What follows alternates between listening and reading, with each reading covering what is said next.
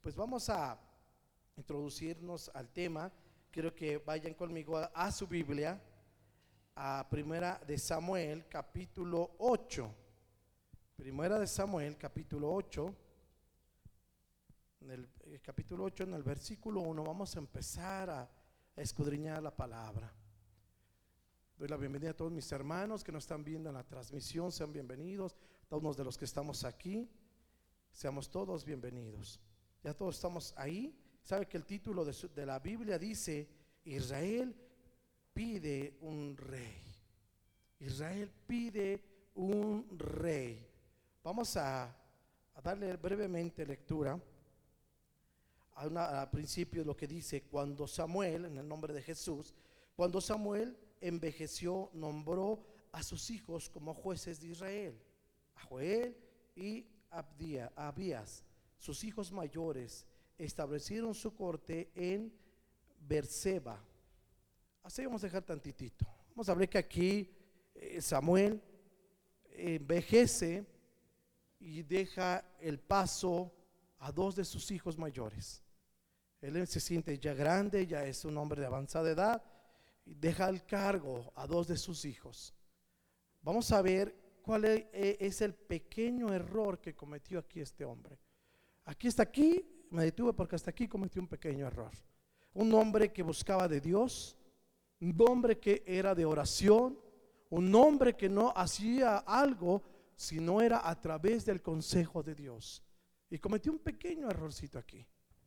Vemos aquí el pequeñito error que, que cometió nuestro hermanito Samuel, un siervo de Dios tremendo, en poner, en dejar, en empezar una, un, un cambio, ¿verdad? Radical en el pueblo de Israel de una democracia. ¿Qué les suena esto una democracia? Democracia la vivimos. Eh, eh, en el gobierno, por ejemplo. Los puestos políticos se quedan por democracia. El, el- el presidente se lo deja a su, la presidencia o la gobernatura a su sobrino, a su hijo o a su pariente. Y vemos que es así, ¿verdad? Hasta algunas empresas grandes. Vemos que hay esa democracia que se va delegando, donde hay una votación o donde hay este tipo de situaciones. Pero vemos y, lo que Dios nos le interesa que aprendamos de este pasaje bíblico, que nos quede como experiencia, que en el pueblo de Dios no es así como se mueven las situaciones, las cosas. No es democracia, es teocracia. Cuando Dios impone, cuando Dios decide a qué siervo, a qué pastor, a qué levita, a qué persona la va a poner o a qué rey lo va a poner a gobernar.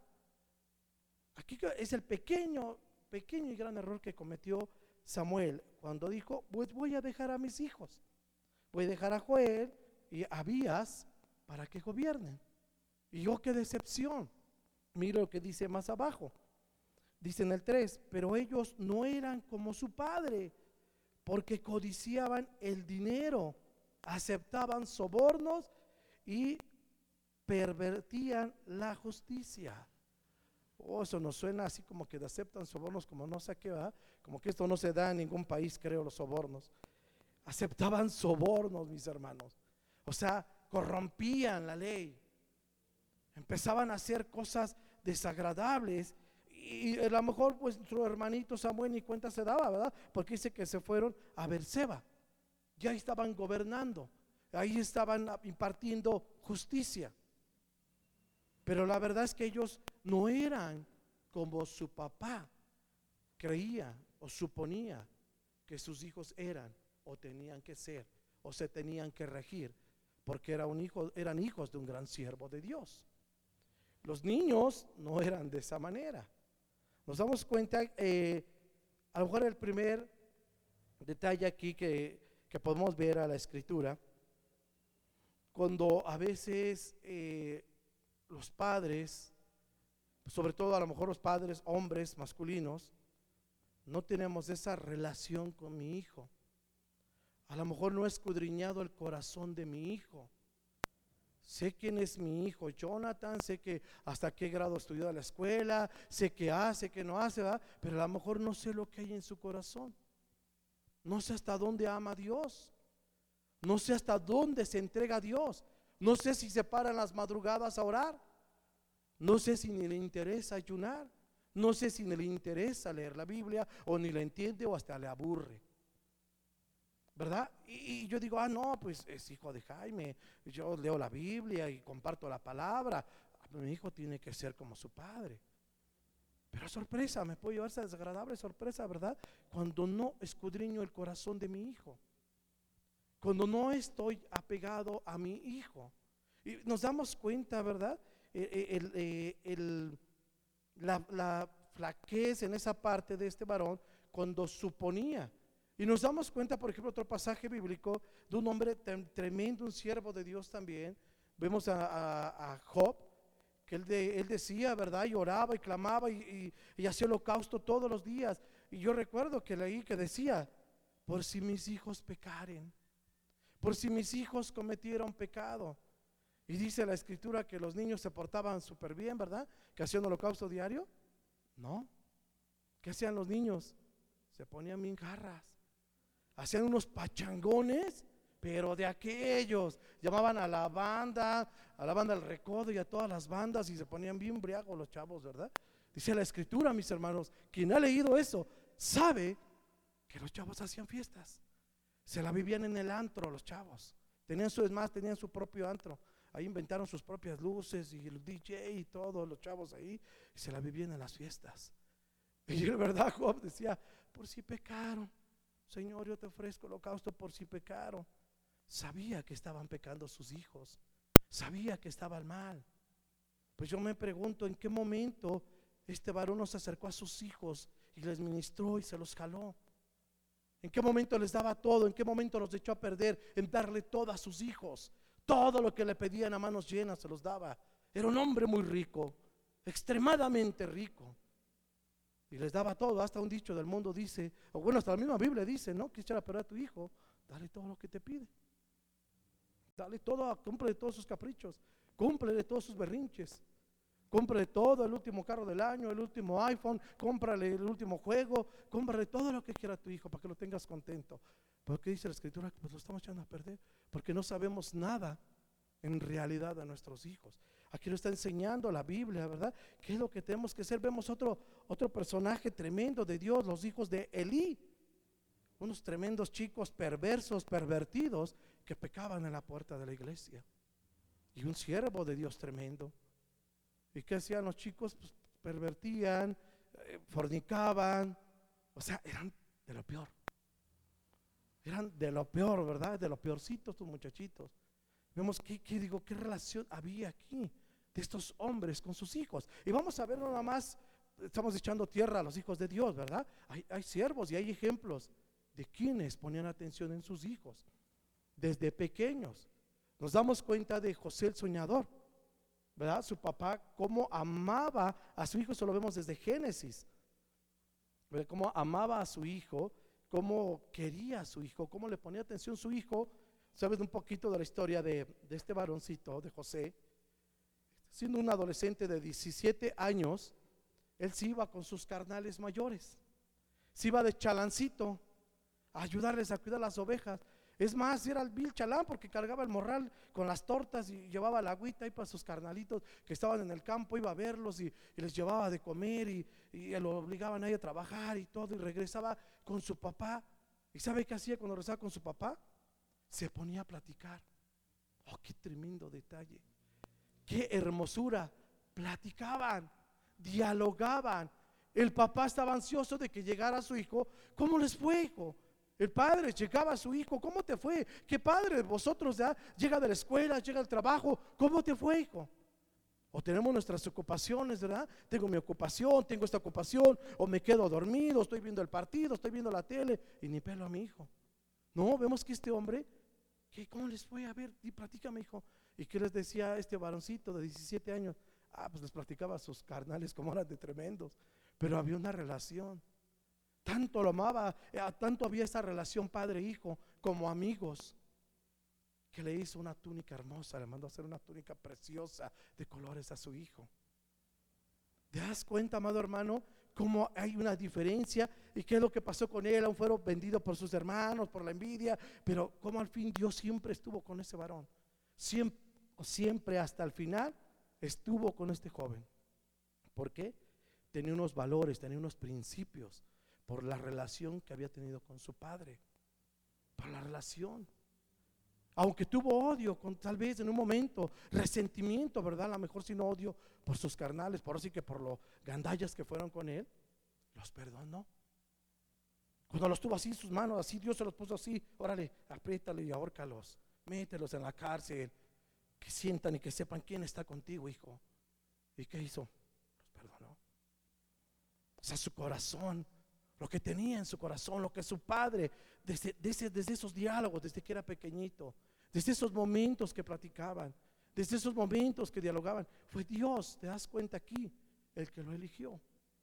No fue una democracia, no fue por votos, fue Dios el que lo eligió. Damos cuenta igual de otro varón que, igual se portó hacia la altura. Vemos a Abraham con su hijo Isaac. ¿Te das cuenta en el pasaje cuando iban al monte su hijito preguntó, papi, llevamos la leña, llevamos todo, papi, pero ¿qué onda? ¿Y el cordero? Ah, no te preocupes, hijo, vente, Dios va a proveer. Fíjate cómo se sentía este varón, ¿verdad? Que decía, pues mi hijo se está dando cuenta como que él es el, el que va, lo voy a ofrecer en holocausto. Y dialogó con su hijo, platicaba, lo, adiestraba desde pequeño a su hijo. Había una relación con su hijo desde pequeño, un diálogo con su hijo. Y vemos que sale una gran nación de este varón. O nos damos cuenta de lo que sucede cuando un padre pone las reglas, pone en primer lugar al Dios Padre Todopoderoso para poner atención a quién? A su hijo, a sus hijos.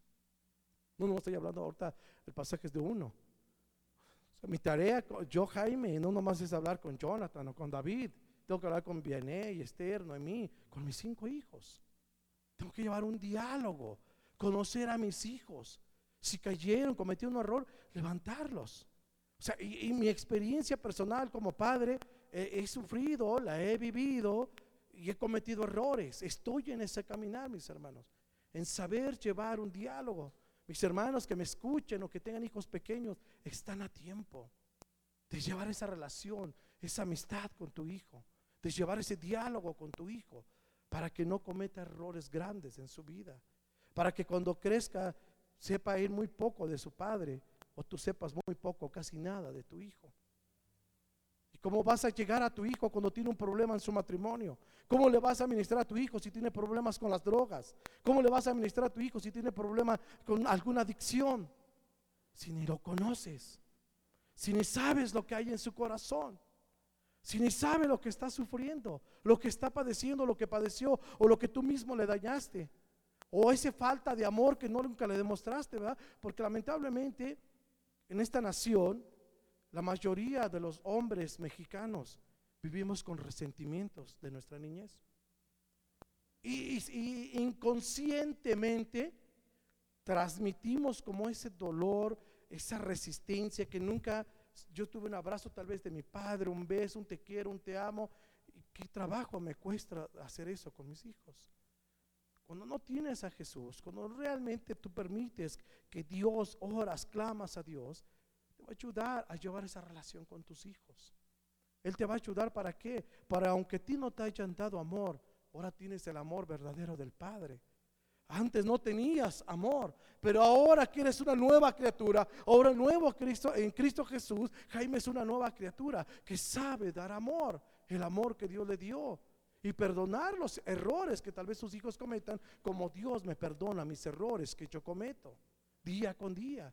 ¿Se da cuenta, armado hermano, cómo el Señor nos enseña en esta escuela cómo ser verdaderamente un padre genuino?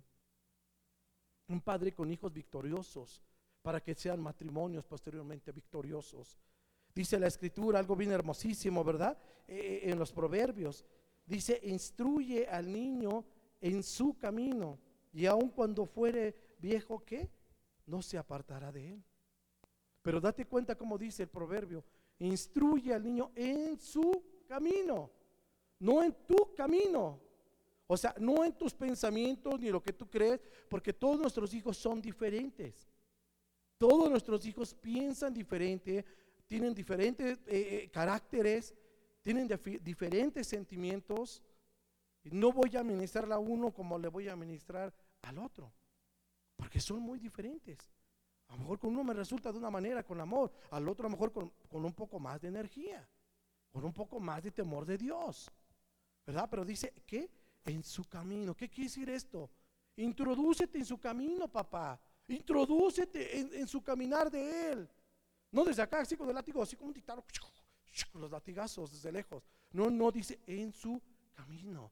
Está diciendo, métete en su camino, métete en su vida, conoce a tu hija, conoce a tu hijo, introdúcete en su camino, háblale de la palabra, guíalo a través de la palabra y nunca se va a apartar de ella. Pero introdúcete, métete en su vida. Eso te está refiriendo la palabra, que nos metamos en la vida de vuestros hijos.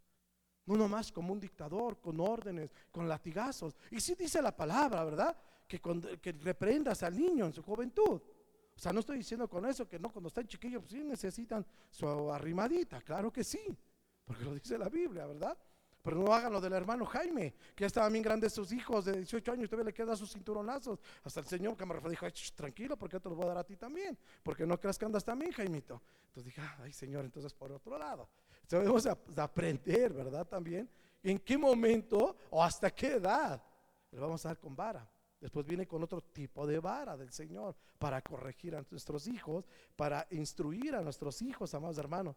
Vemos esos claros ejemplos de estos siervos de Dios, de Abraham y de todos estos hombres, cómo ellos se acercaron a, Dios para instruir a sus hijos, cómo se acercaron a sus hijos, cómo llevaron esa instrucción desde pequeño sus hijos.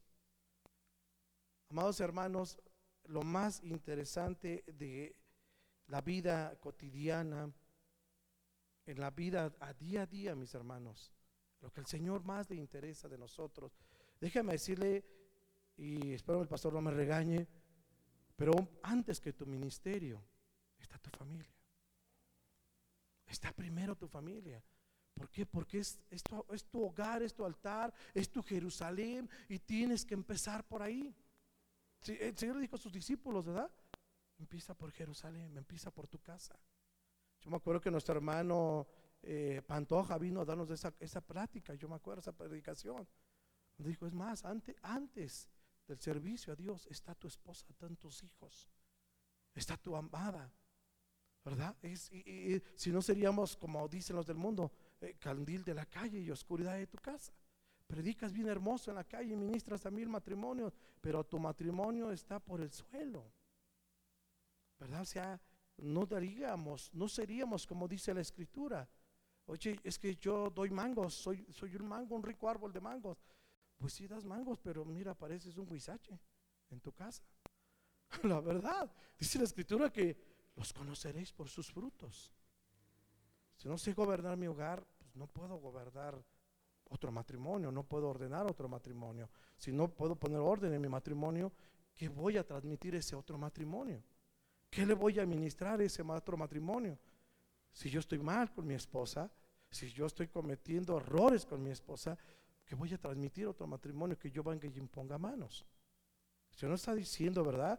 Eh, eh, que ese día a día podamos tener esa relación con nuestros hijos, en este caso, ¿verdad? Después hablaremos de nuestra amada esposa. En este caso en específico, conocer a vuestros hijos.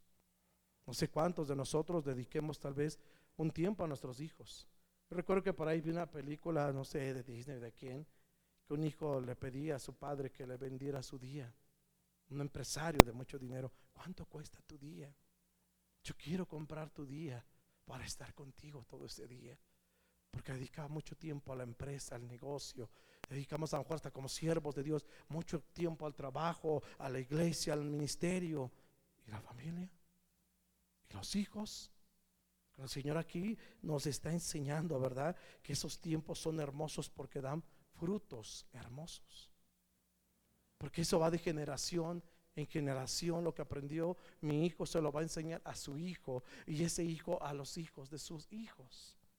Es cuando dice la escritura, hasta mil generaciones seré benevolente. será su amor, porque llevamos esa dirección, vamos en ese mismo sentido. Cuando vamos con esa eh, misma teocracia en nuestro hogar, permitiendo que el que reina, el que gobierna, nuestro rey, sea Cristo Jesús. ¿Cuántos dicen amén? Denle un fuerte aplauso al Señor, mis hermanos.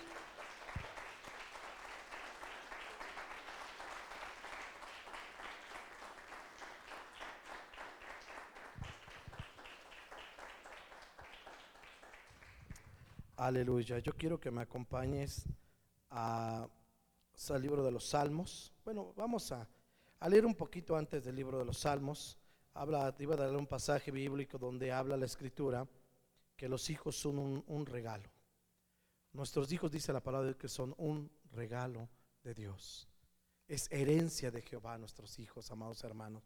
Por lo tanto, hace mucho énfasis nuestro Señor en amar muchísimo a nuestros hijos en dedicarle mucho tiempo a nuestros hijos. Este es el énfasis que hace el Señor y, el tema que toca aquí en esta pequeña, en dos o tres versículos, lo que el Señor nos hace un panorama muy grande de lo que tenemos que hacer como padres de familia. Amén. Vamos a seguir un poquito adelante, eh, regresando a Primera de Samuel 8, vamos al capítulo, al versículo 4.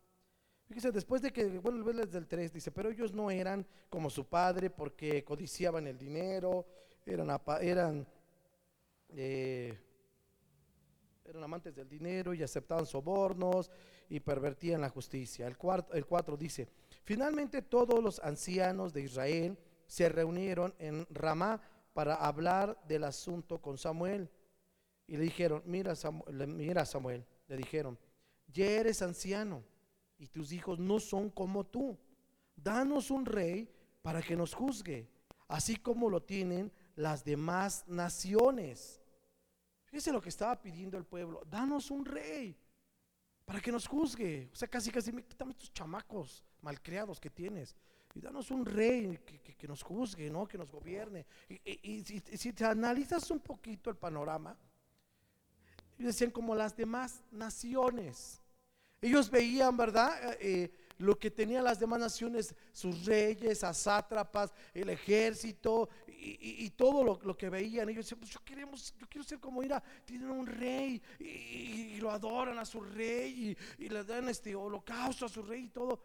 Y se estaban olvidando que ellos tenían el rey de reyes. El Señor de señores era el que los reinaba, el que los gobernaba.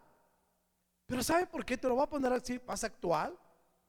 Es como si viera al hermano Jaime, ¿verdad? Y dice, yo quiero ser del miembro de, allá de la San Felipe y de aquellos gobernantes, eh, les dan apoyos para los tianguistas, eh, les dan este, un montón de ayuda, tienen sus juntas, le dan a los ancianos, este, los de la senectud y, y les dan mucho apoyo a aquellos gobernantes. quiero ir con ellos, quiero ser de ellos. No te das cuenta todo lo que te cobran. Pues, el Señor le dice más adelante, ah, ok, va, diles que sí, haz todo lo que diga, porque fíjate lo que dice más adelante en el 6, Samuel consulta a Dios aquí, porque se indigna, se molesta, no tanto porque rechazaron a sus chamacos malcriados, sino porque estaban diciendo, o sea, quítanos a tu rey, al rey de reyes, y ponos un rey que nos gobierne aquí. O sea, su envidia, su egoísmo, como su modernismo, como la gente de aquí dice, ah, yo quiero ser a la moda, yo quiero ser así, yo quiero caminar así, quiero hablar así, y ser aquí bien chaburruco de la moda y lo que tú quieras. Y cuando te dejas llevar por las modas, ¿verdad? que no dignifican a Dios. Nos damos cuenta que aquellos como que se querían dejar llevar por lo que estaban viendo, por lo que ven a sus lados y acá, y decían, ah, es que mira, de todos modos, mira, si cometemos un error o algo, pues el rey acá pues nos echa la mano y ya sabes, un billetito bajo el agua, unas buenas dádivas y todo se arregla. Sabían que todo el asunto era todo chueco. Ahí, ¿verdad? Y decían, pues con el rey de reyes, pues no, si nos portamos mal, no manches, tenemos que portarnos re bien y hacer ayunos y oración para que nos dé cosecha y si no nos da cosecha y, ay, renegando y quejándose. Y como que querían así como que el rey, no, o sea, no saben ni lo que, ni lo que decían estos pobres cuates. Porque aquí fíjate lo que dice en el 6, dice, Samuel se, se disgustó con esta petición y fue al Señor en busca de orientación.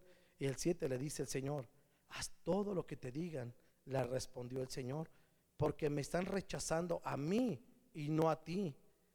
Yo no, o sea, a ti no a mí. Ya no quieren que yo siga siendo su rey, el 8.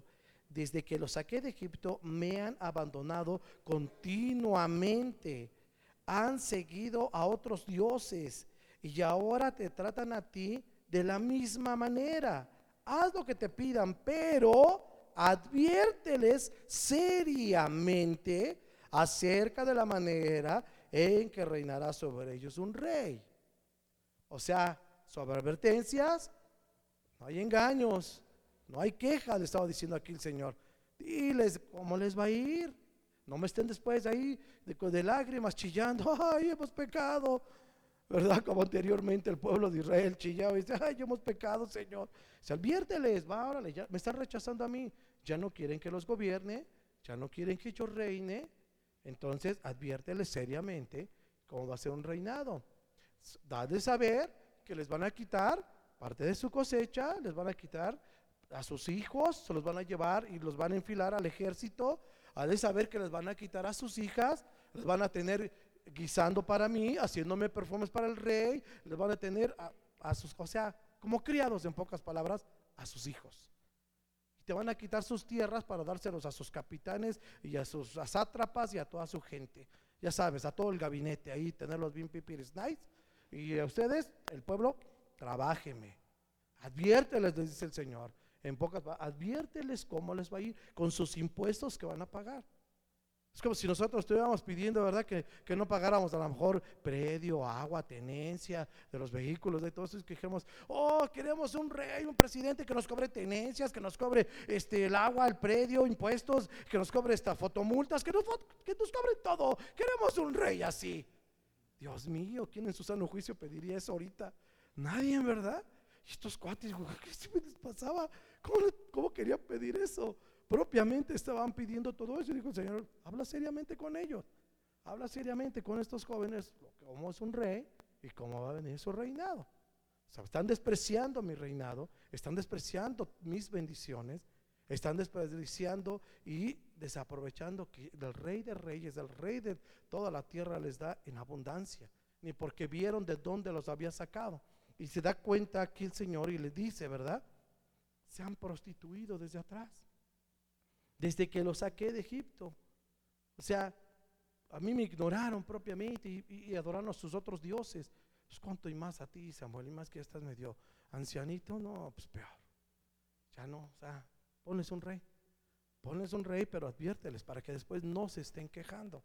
Y fíjate, mi amado hermano, lo que hace este varón, ¿verdad? Y les advierte sobre cómo, lo, cómo va a gobernar un rey sobre sus vidas sobre, sus, su economía. Y fíjate, lo más sorprendente y aterrador de todo es que, ¿sabes qué dijeron ellos, mis hermanos? El 18 dice, cuando llegue ese día suplicarán ser aliviados de este rey que ahora piden, pero entonces el Señor no los ayudará. El 19, sin embargo, el pueblo se negó a escuchar la advertencia de Samuel.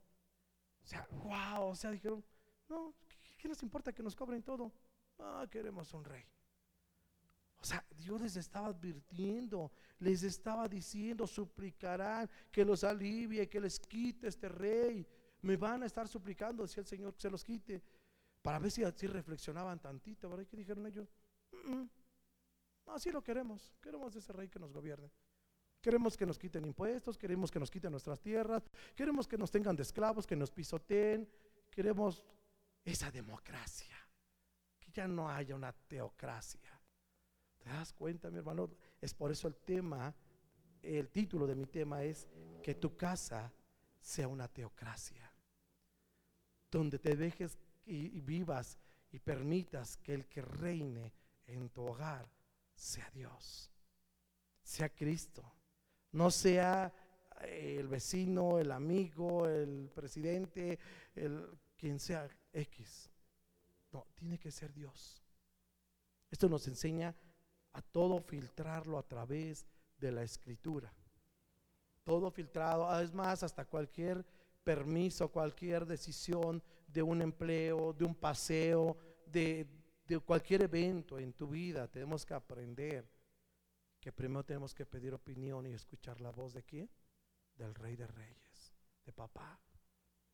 Porque nos podemos equivocar.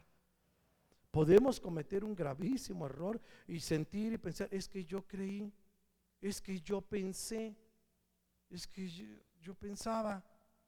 No, es que podemos evitar eso cuando realmente filtramos todo a través de la escritura. Y no nos dejamos mover, ah, porque a veces nos movemos, ¿verdad? Eh, por ejemplo, somos algunos de aquí comerciantes, nos dejamos mover mejor por los dineros y todo, pues tenemos que ser sabios y pedir opinión, a ver Dios, este negocio me conviene, este negocio es de parte tuya, estas ganancias son de parte tuya, tú me vas a bendecir, me vas a prosperar. Porque el Señor lo que quiere es a toda su iglesia, a todos sus hijos, prosperarlos.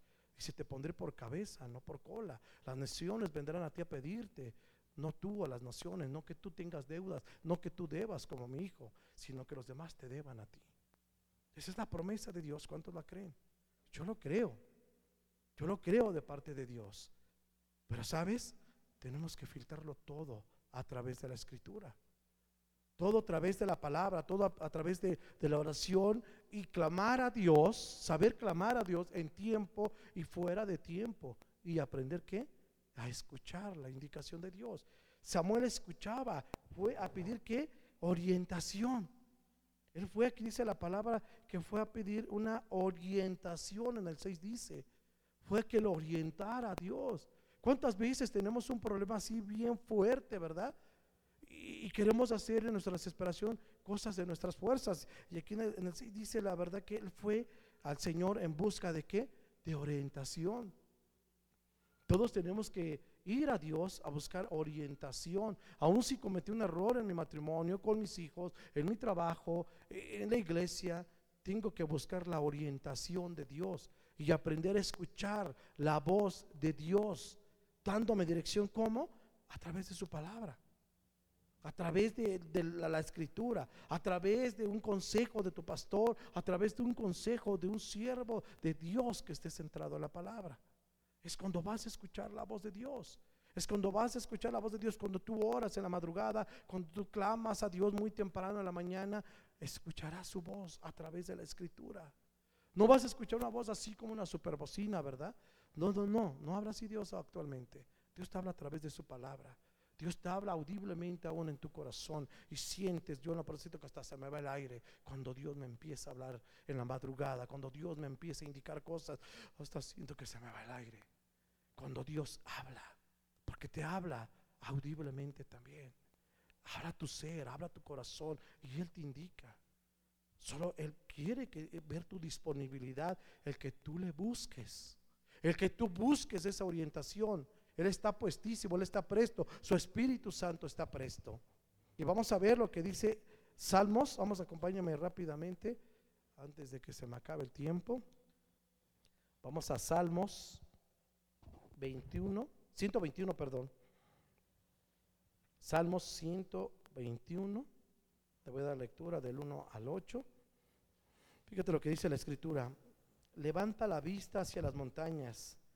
Viene de ahí mi ayuda. Mi ayuda viene del Señor, que hizo el cielo y la tierra. Él no permitirá que tropieces. El que te cuida no se dormirá. En efecto, el que cuida a Israel nunca duerme ni se adormece. El Señor mismo te cuida. El Señor está a tu lado como tu sombra protectora. El sol no te hará daño durante el día, ni la luna durante la noche. El Señor te librará de todo mal y te, y te cuida tu vida. El Señor te protege al entrar y al, al salir ahora y para siempre. ¿Te das cuenta qué hermosa promesa de nuestro Dios? Y este pueblo estaba rechazando esta promesa. Señor nos está indicando, ¿verdad? E, esta promesa que tiene, depender totalmente de Dios, tenemos esta cobertura. Tenemos esta cobertura. Hace poco que eh, recordaba que me tocó por, por, por ley, ¿no? Por seguir la ley y los protocolos de la ley que tienes que eh, asegurar tu vehículo. Si no, no puedes salir a carretera, ¿verdad? Estamos pensando en una cobertura amplia, cobertura sencilla, algo. Vino esto. Yo tengo la cobertura de Dios, la mayor, la más grande, la más perfecta.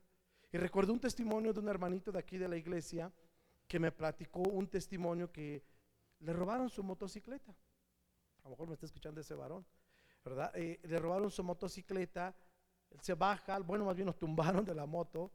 Dije, sí, pues ya llévatela, ¿no? Ya se llevaron su motocicleta avanzando una o dos cuadras y la moto se apaga.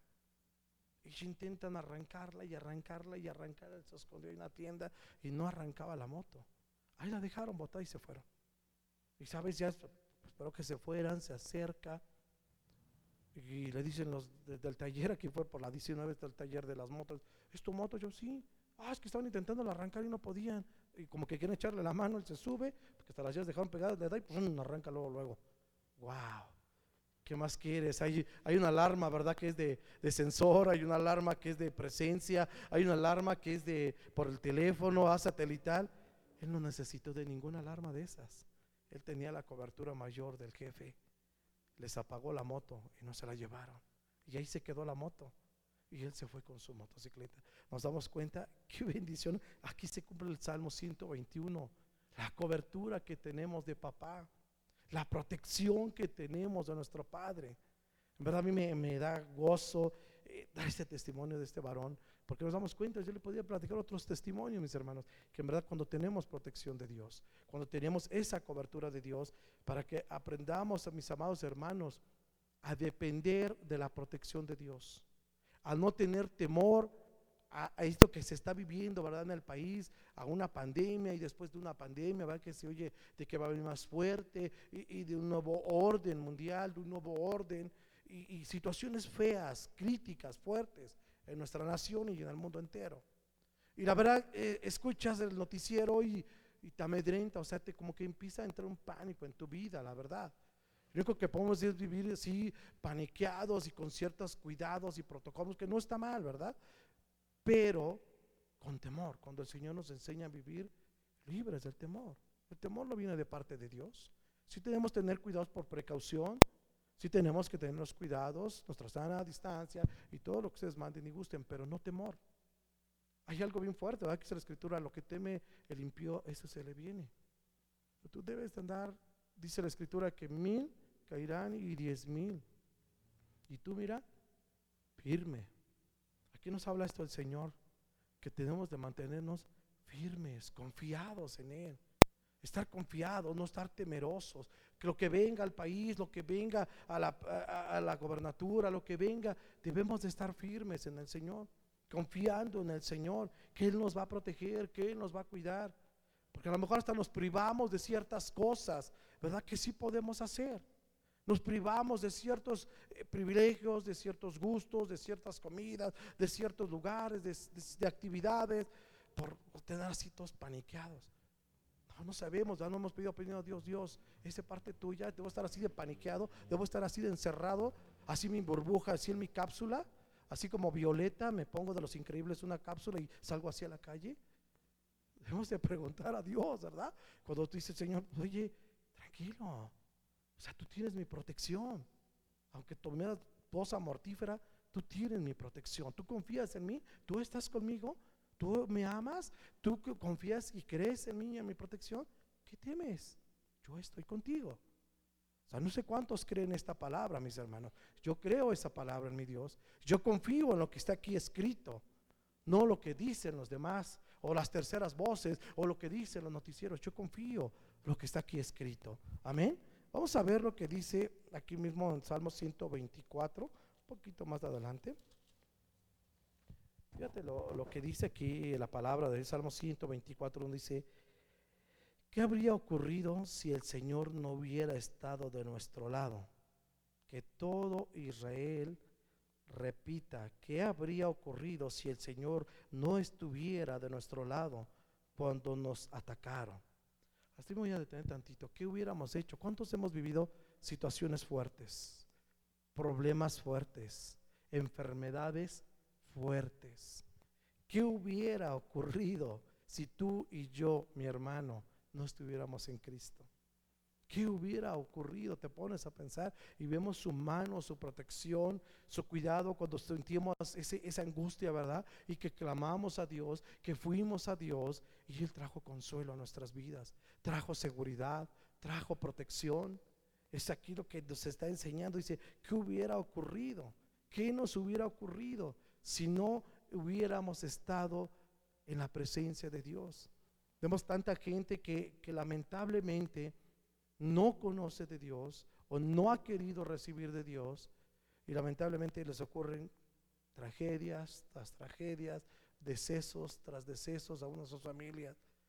Y gracias a Dios nos damos cuenta, como dice ahí la escritura, va, tú vas a ver todos los que caen a un lado y a otro y tú seguirás firme. Tú y tu casa serán salvos. Tú y tu hogar serán protegidos. Tú y tu hogar están bajo mi cobertura, como la gallina que protege sus, con sus alas a sus polluelos. No sé cuántos han visto eh, en un pueblo como una gallina, en verdad, véanlo, bueno, hasta videos hay. Cómo las gallinas dan la vida por sus polluelos. O sea, se pelean, así sea un águila, así sea una serpiente, así sea un coyote, la gallina se la rifa por sus polluelos tazos, picotazos y cacaraquea y hace un escándalo. Apenas nos, platicaron, eh, un hermano en un pueblo apenas que fuimos, que se metió un animal como un coyote, algo así, nos platicó a comerse sus gallinitas. Y las gallinas empezaron a revolotear y a hacer un escándalo y a picotear. Y las dejó todas heridas, pero no dejaron las gallinas que se comieran los pollitos. Este animal iba por sus pollitos. O sea, y nos damos cuenta, ¿verdad? Cómo las mismas gallinas protegen los. Por eso dice la escritura que él como la, como la gallina protege a sus hijos, guarda a sus hijos, guarda a sus muy amados. ¿Por qué debemos de tener temor? Dice la escritura. Si el Señor con nosotros, ¿quién contra nosotros? Nadie ni nadie nos podrá hacer frente cuando llevamos esa teocracia en el hogar, cuando llevamos esa, esa presidencia de nuestro rey en nuestro hogar tenemos su cobertura, tenemos su protección. Amén. Vamos allá por último ir a Salmos, más adelantito, 127. Salmo 127, esto a mí me, me encanta, mis hermanos, de este salmo. En verdad tenemos que llenarnos mucho de él. Dice, fíjate del 1, si el Señor no construye la casa, el trabajo de los constructores es una pérdida de tiempo. ¿Sabe qué claro y qué fuerte y qué conciso dice esto? Si el Señor no construye la casa, el trabajo de los, de los constructores es una pérdida de tiempo. Si el Señor no protege la ciudad, proteger, protegerla con guardias no sirve de nada. No aquí en el principio, aquí me llama mucho la atención esto y me encanta Dice que si el Señor no construye la casa en vano, los constructores están perdiendo el tiempo. ¿Qué quiere decir esto, mis hermanos? Hablando en términos de nuestras vidas cotidianas, si en nuestro hogar, si en nuestro matrimonio, vuelvo a lo mismo, no está el constructor, no está el rey de reyes, no está el Señor, dice que el trabajo es que en vano. Por eso vemos la verdad que muchos matrimonios se están divorciando. Muchos matrimonios se rompen y ya la, actualidad, creo ya está los jóvenes. He visto muchos jóvenes que ya ni se casan porque ya le tienen miedo esto al matrimonio. No, pues es que pues mis jefes se divorciaron, no, pues mi jefe ya tiene como tres esposas y, y con la que está ya se está divorciando y, y, ya como que hasta lo empiezan a ver algo normal. Entonces, ¿qué dicen? No, pues ¿para qué me caso? Mejor me junto y como que la sociedad lo está viendo así como que chido, como que normal, como que bien cool, que te juntas con la chava y si resulta dos, tres años ahí de concubinato, de pecado, de fornicación, pues ya le te casas, ¿no? Y si no, pues va bye y pues la que sigue o el que sigue. O sea, ¿te das cuenta, mi hermano, cómo el diablo disfraza las cosas? Y no está viendo así como que bien normal. Como que es normal que tus hijos, los hijos de la sociedad, nuestros hijos, nuestros ah, jóvenes, se junten y que lleven una vida de pecado, porque así lo dice la escritura, no es que yo lo diga. El concubinato, la fornicación, de hecho está en la lista de los que no entran en el reino de los cielos. ¿Quién ha leído la escritura y que sabe los mandamientos? ¿Quién no hereda el reino de los cielos? Los fornicarios. Quien está en fornicación está destituido del reino de los cielos. Y lo están viendo la juventud como que no, pues, es que nos estamos viendo si nos entendemos. Ah, no te vas a casar. No, estamos viendo a ver si, si, nos entendemos. O sea, ya el noviazgo es a lo mejor una noche de antro y ahí duró todo el noviazgo y al tercer día ya están juntos. Ya están viviendo juntos en pareja. Ah, es que estamos de novios y estamos viendo a ver si lo hacemos. En verdad, en verdad, mi negocio me ha tocado hablar con jóvenes así. No es que me lo hayan platicado, es que yo lo he visto y me he quedado así como que anonadado. Digo, wow, ¿cómo les ministro este chavo? ¿Cómo le ministro esta pareja? ¿Qué onda? O sea, lo ven tan normal. Y, les pregunto, ¿y qué, dice tu papá? Ah, no, pues está bien. ¿Tu mamá de la chava? No, pues sí, está chido. O sea, lo ven normal. O sea, la gente del mundo, te das cuenta, mi hermano, que está atrapada, cegada, que no conoce del Evangelio, que no conoce que no hay una teocracia, un amor, un reinado de Dios en su hogar, el pecado lo ve como normal. Lo que el pueblo pedía, ay, queremos esa vida de un rey, queremos esa vida. O sea, lo malo lo están deseando, lo malo lo ven como normal. Lamentablemente la sociedad lo empieza a disfrazar como normal el pecado. Como normal que una noche de antro conozcas a un chico y al tercer día ya puedes estar viviendo con él. Es normal. Es normal que, ah, que están en fornicación. No, están viviendo su sexualidad. Ya lo está disfrazando así el enemigo. No, es que mis hijas viven su sexualidad. No, mis chavos viven su sexualidad. O sea, es normal vivir su sexualidad cuando dice la escritura bien claro, ¿verdad? Que es pecado, que es fornicación. Y lo vemos tan tan normal como dice aquí, ¿verdad? ¿Y, qué pasa ahí de esos hogares? En vano, en vano que estés tratando de formar un hogar, se destruyen esos hogares. Fíjate lo que dice el 2. Es inútil que te esfuerces tanto desde la mañana temprano hasta la tarde noche y te preocupes por conseguir alimento, porque Dios da descanso a sus amados. Ay, esto le pega al hermano Jaime. Bueno, ahorita ya no tanto, ¿verdad? Pero antes, ¿cómo me pegaba esto? Ay, veía al hermano Jaime afanadísimo desde la mañana hasta las 10, 11 de la noche trabajando en su negocio. A veces veía a mis hijos, me iba y los veía acostaditos y regresaba y seguían acostaditos. No los veían todo el día. No disfrutaba a mis hijos pequeñitos. ¿Por qué? Por el afán de irme a trabajar desde la mañana y regresaba ya bien noche y ya mis hijitos llegó un tiempo que creo que ni me conocían.